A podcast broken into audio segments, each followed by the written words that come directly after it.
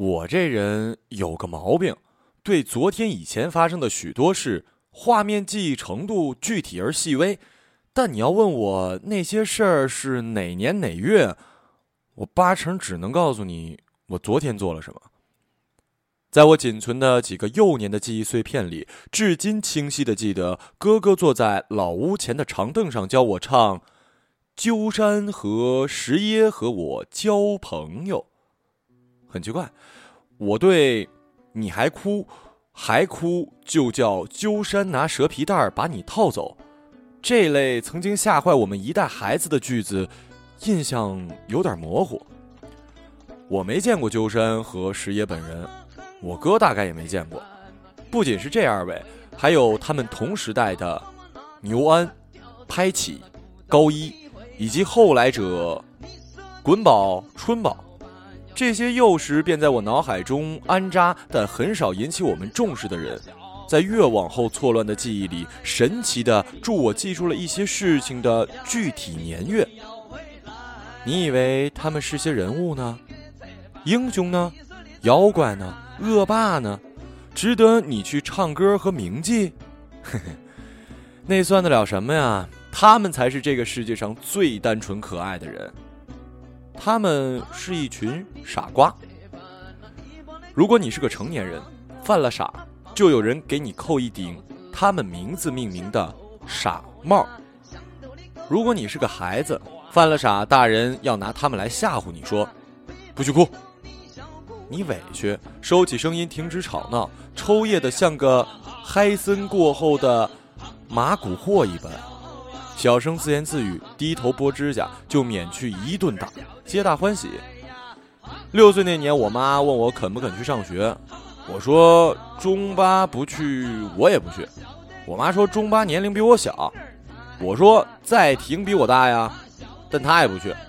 她又说在庭辈分小，我说星期和再生，他们也不去，大家都不去，你要我一个人去上学，路上被滚宝打死，都没人来给你报丧。我妈就骂呀：“小兔崽子，你还会顶嘴了？反倒前头去了，哪个教你的？你要把我气死嘞！”其实何止，我还知道了怎么逃跑。如果他想打我，反正他不是打我就骂我。他说我是条打不死的黄皮蛇。还好他很忙，没时间管我，但会时不时的抽空揍我一顿，向邻里宣告他儿子是有人管教的。对内则可巩固一家之主的权威地位，这比管教本身还要有用。况且宁可养仔讨人嫌，不可叫人喊可怜。这句眉山教的教子藏言和头顶犄角的蚩尤、脚掌畸形会跳的大神的五郎、武功盖世还挑牛粪的王夫这些段子一样，也不知道流传了多少年，可谓是根深蒂固了。可惜，不管是讨人嫌还是讨妈嫌，讨嫌就要挨打。很多孩子一打就怕，一下就不敢再闹。我妈乐观，才说我打不死。其实每次在外面闯点小祸，我都害怕的不得了。只是可怜天下父母心，他们希望我在外占尽便宜的同时，又惹来一点点麻烦，期望我成为他们所臆想的样子，靠的只是手上的一根金条。我成为今天这样，跟这种粗暴厚黑的教养方式有很大关联。但谁教会我反抗呢？我不知道，也不关心。而他应该庆幸，我还没有学会撒谎。如果有天我依然好奇邻居花玻璃后为何有粉色的灯光，但选择忍耐而不是朝他扔石块，眼巴巴的望着别人院子里的桃树咽口水一百次也不敢。往树上扔几块石头，而那会儿，离所谓的长大仍然遥遥无期。我的童年就像一棵野草，有人采无人管，只凭本能，大口吸取来自四面八方的牛粪、狗屎、马尿。你可千万别小看这些臭不可闻的玩意儿，它吃起来很香，吃的越多，你长得越快。我渴望长大，当然。更多的时候，我自由自在，游手好闲。我上午邀中巴在松打八八，中午院里弄大小十几个孩子会自发聚集到赛古坡，那里长着一排歪脖子油桐树，我们像群猴子一样爬上树梢，在上面摆来摆去，把甘蔗拖到树杈上去吃。下午到河里游个五小时泳，晚上还有各种游戏等着我呢。如果我有两毛钱，我就找个人晚饭后陪我去电影院看场电影。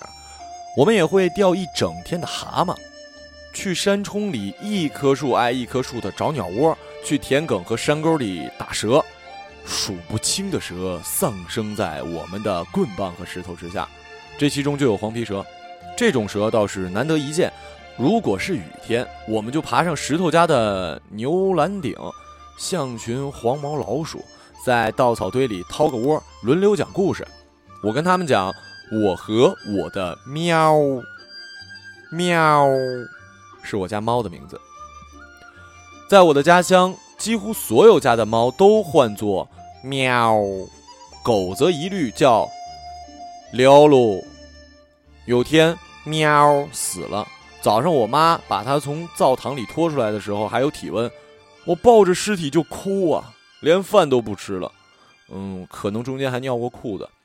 一个上午都抹着泪水和喵尸体拉家常，吓坏了一大帮人。后来有人趁我睡着了抢了尸体。我惊醒，继续哭，最后喵还是被一位邻居大婶提去下酒菜了。当时我不知道这事儿，那会儿我饿得两眼发黑，得到一罐煮鸡蛋，结果连老朋友的尸体都没保住。六岁那年，我娘还不到四十，脊背挺直，做事利落干脆，秉性火爆，是家里说一不二的王。真来了性子要揍我，想来只有往屁眼里躲。但那天他没那么做。那是九月初的上午，秋老虎像狗一样伸出舌头舔着手持锄头火急火燎上山的母亲。我蹲在四合院的大门的青石上看着他走远，他的头被斗笠罩住，衬衫上的汗水从背心儿向周围散开。正对着大门的堂屋里，阿婆架着灶堂里的砂锅咕嘟咕嘟作响，往外冒出的恶臭的中药味儿。灶口摆着三个脏兮兮的黑砂锅和一个底部补疤的铁皮杯，旁边的大灶由于过久没生火，老鼠已经把洞开到里面了。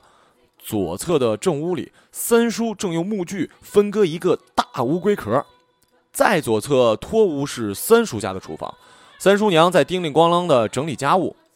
不久前他害了场病，现在是个瞎子了，每天用乌龟壳煎水喝。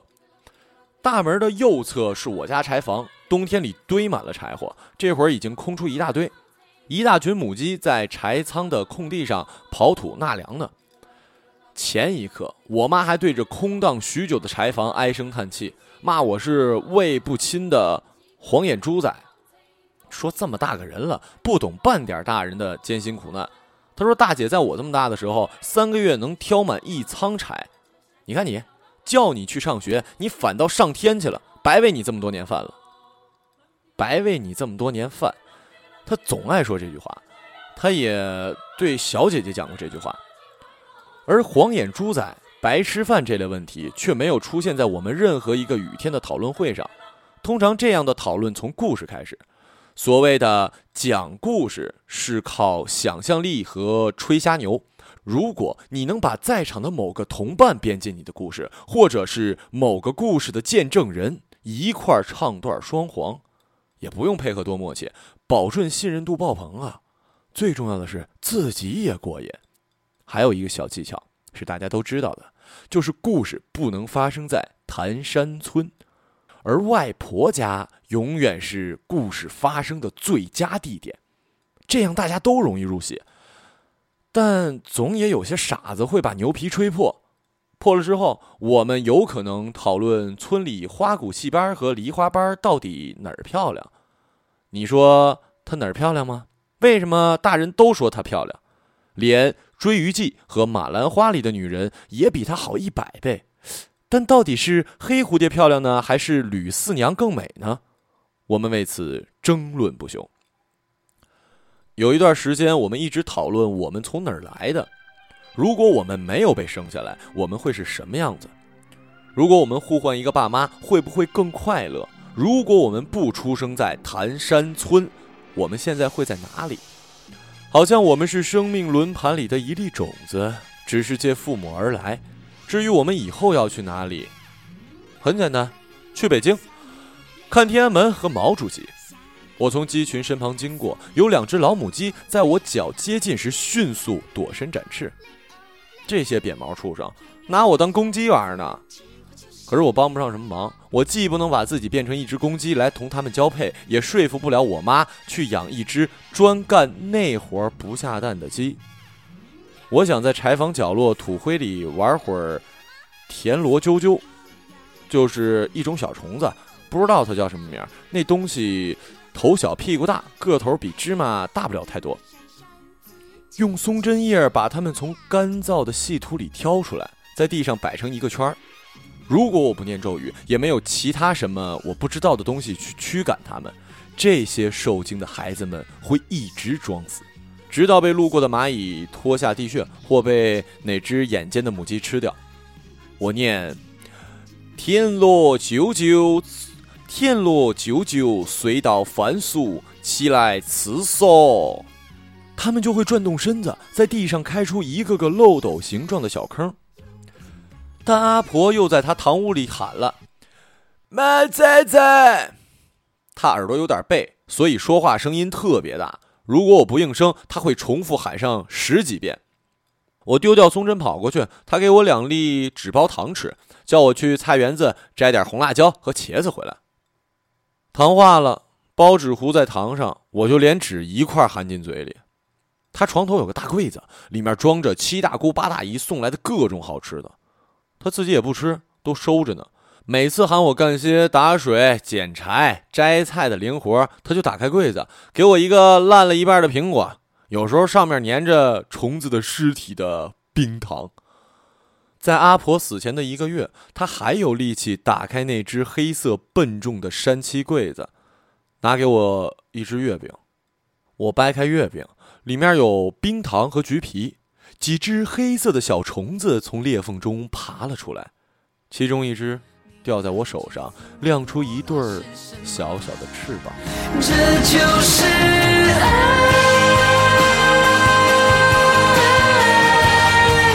这就是爱